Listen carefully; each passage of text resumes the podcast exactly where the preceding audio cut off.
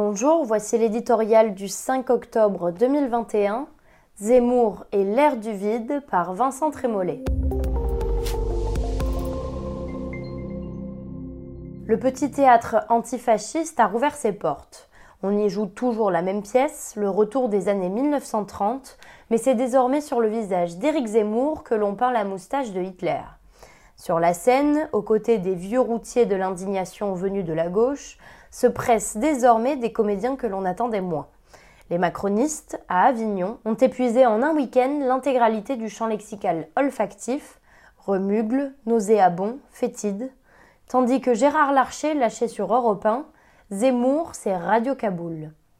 Les dignitaires LR défilent un à un pour expliquer qu'ils n'ont rien en commun avec un homme qui était reçu, comme chez lui au parti, avec qui il déjeunait volontiers dans les émissions duquel il suppliait d'être invité. Mais Zemmour est-il encore un homme? Jean-Marc Borello, marcheur historique, y voit un virus. Un virus? Les années 1930 ne sont pas toujours là où on les cherche. Malgré eux, tous ces indignés forment la première ligne de l'équipe de campagne d'Éric Zemmour, comme l'anti-Trumpisme à front de taureau, on se souvient des déplorables moqués par Hillary Clinton, fut un providentiel levier médiatique et électoral pour le candidat américain, l'anti-zémourisme outrancier est une des causes de l'envol du presque candidat dans les sondages.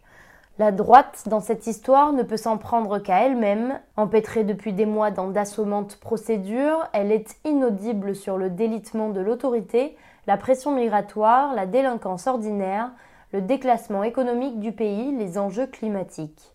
Ses électeurs tendent l'oreille mais n'entendent rien d'autre que la disqualification morale de l'auteur du suicide français. Zemmour n'a ni parti, ni structure, ni équipe, ni programme, ni expérience du pouvoir, et son aventure politique a quelque chose d'abracadabrantesque.